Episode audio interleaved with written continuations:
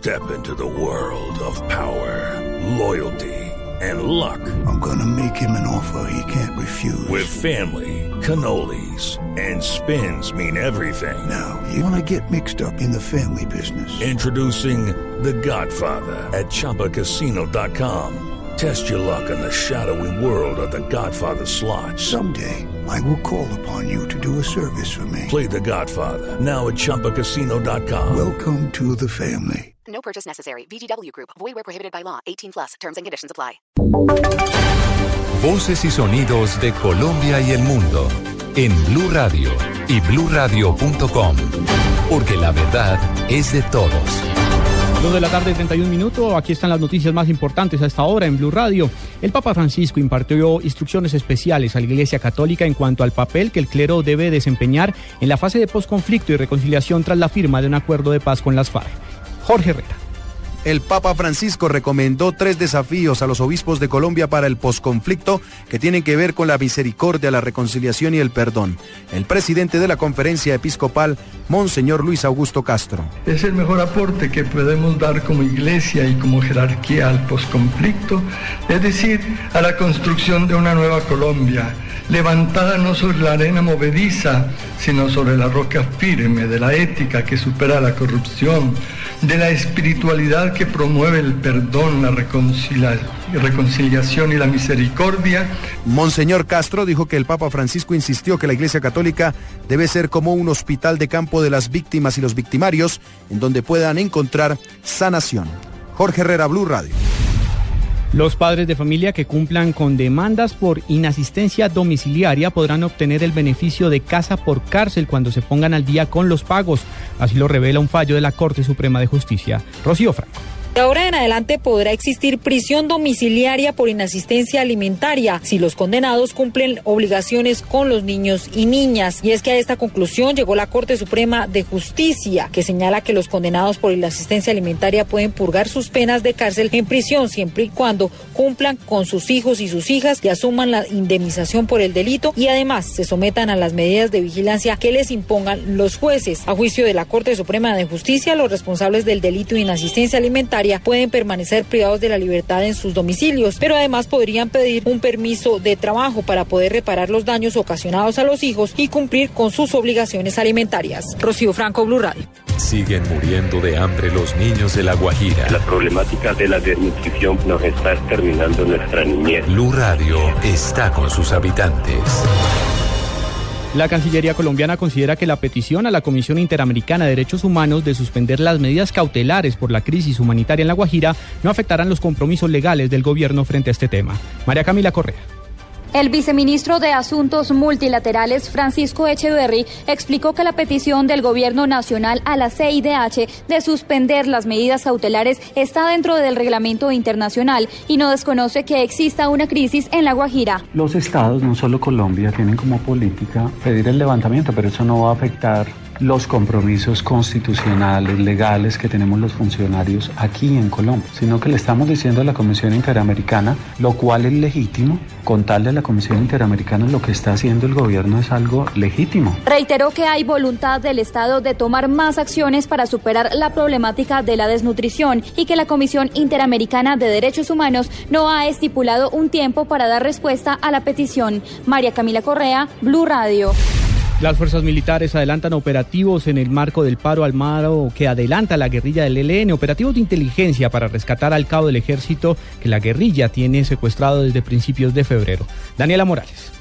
El general Juan Pablo Rodríguez, comandante de las fuerzas militares, fue enfático al decir que en la zona de Segovia, Antioquia, permanecen en este momento las labores de inteligencia con grupos especiales del Ejército Nacional para rescatar al cabo segundo Jair de Jesús Villar Ortiz, quien permanece secuestrado por el ELN que nosotros tenemos una operación sostenida allí en el área donde se presentó este, este secuestro y la vamos a seguir sosteniendo porque es nuestra obligación recuperar a nuestros hombres que sean secuestrados.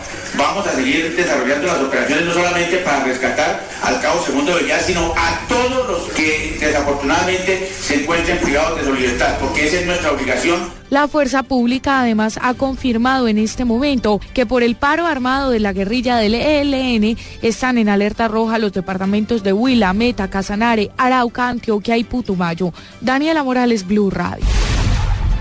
Autoridades rescataron a siete ciclomontañistas que se encontraban extraviados en zona boscosa del departamento del Meta. Carlos Andrés Pérez.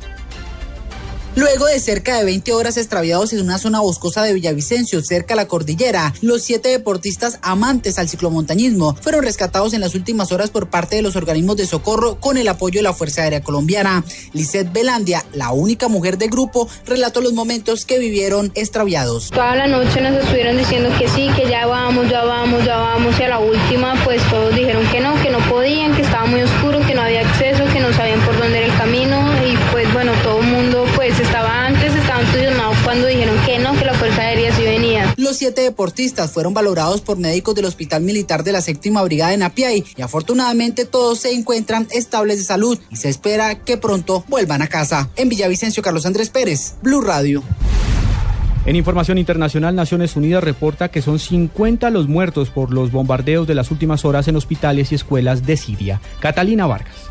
Ya son 50 los muertos por los disparos con misiles en el norte de Siria, que también han dejado varios heridos en por lo menos cinco instalaciones médicas, entre ellos hospitales de Médicos Sin Fronteras, además de dos escuelas afectadas en la ciudad de Alepo, en Idlib, según lo informó la ONU. Ban Ki-moon, jefe de las Naciones Unidas, consideró estos ataques como violaciones del derecho internacional y el Departamento de Estado de Estados Unidos criticó los bombardeos a través de un fuerte comunicado afirmando lo siguiente, abro comillas, la brutalidad del régimen de Bashar al-Assad puso en duda la voluntad y la capacidad de Rusia de contribuir a detenerla. Seguiremos pendientes del desarrollo de esta noticia. Catalina Vargas Vergara, Blue Radio.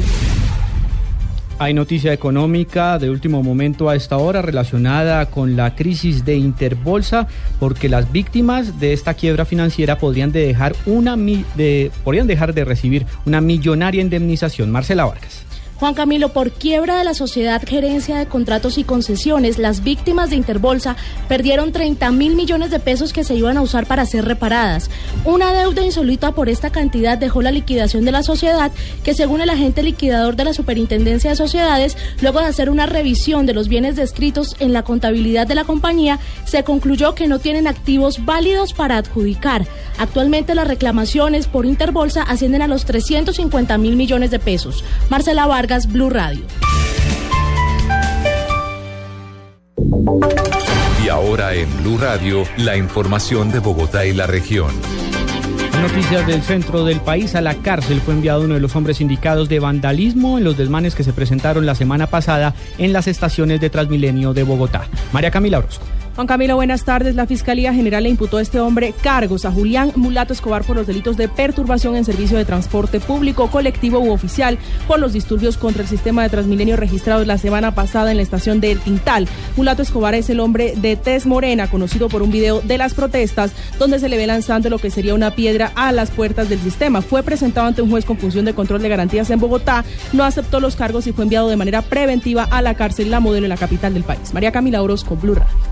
La Policía Metropolitana de Bogotá reforzó el número de uniformados en las estaciones de Transmilenio ante la amenaza de nuevos bloqueos en el sistema y el paro armado que anunció la guerrilla del ELN. Carlos Albino. Se incrementa la seguridad en el sistema de Transmilenio. Estos 2.700 policías adicionales estarán custodiando las 134 estaciones del sistema, los nueve portales y las 10 troncales. Esto con el fin de evitar cualquier alteración del orden público. Coronel Fabio Castillo, comandante de la Policía de Transmilenio. Este personal de apoyo está garantizando la seguridad en todo el sistema Transmilenio. Es un personal adicional que hemos recibido de apoyo de las, de las diferentes direcciones y de las escuelas de formación. Es un personal que nos va a apoyar toda la semana por los motivos del paro armado, de las informaciones que, que existen y adicionalmente por los desmanes de orden público que se enfrentaron la semana pasada contra el sistema de Transmilenio. Casi 4.000 policías estarán custodiando las estaciones, harán requisas y permanecerán atentos ante cualquier anomalía. Carlos Arturo Albino, Blue Radio. Ampliación de estas y otras informaciones en blueradio.com. Continúen con Blog Deportivo.